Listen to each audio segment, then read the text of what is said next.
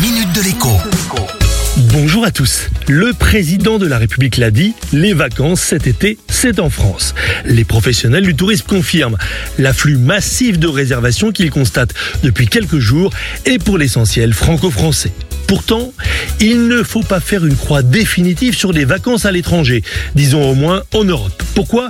Eh bien tout simplement parce que les compagnies aériennes qui relancent progressivement leur activité sont condamnées à faire des promotions canons pour attirer à nouveau des clients. Résultat, sans trop chercher, vous pouvez trouver des billets d'avion pour l'Europe au plein cœur de l'été à moins de 80 euros l'aller simple.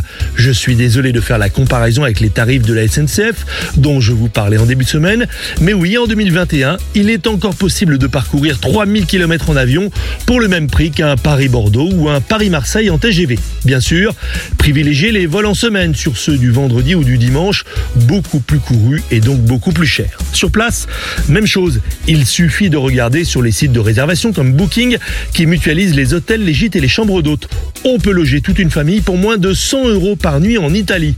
En Croatie, on réserve au bord de la mer pour une semaine à moins de 500 euros.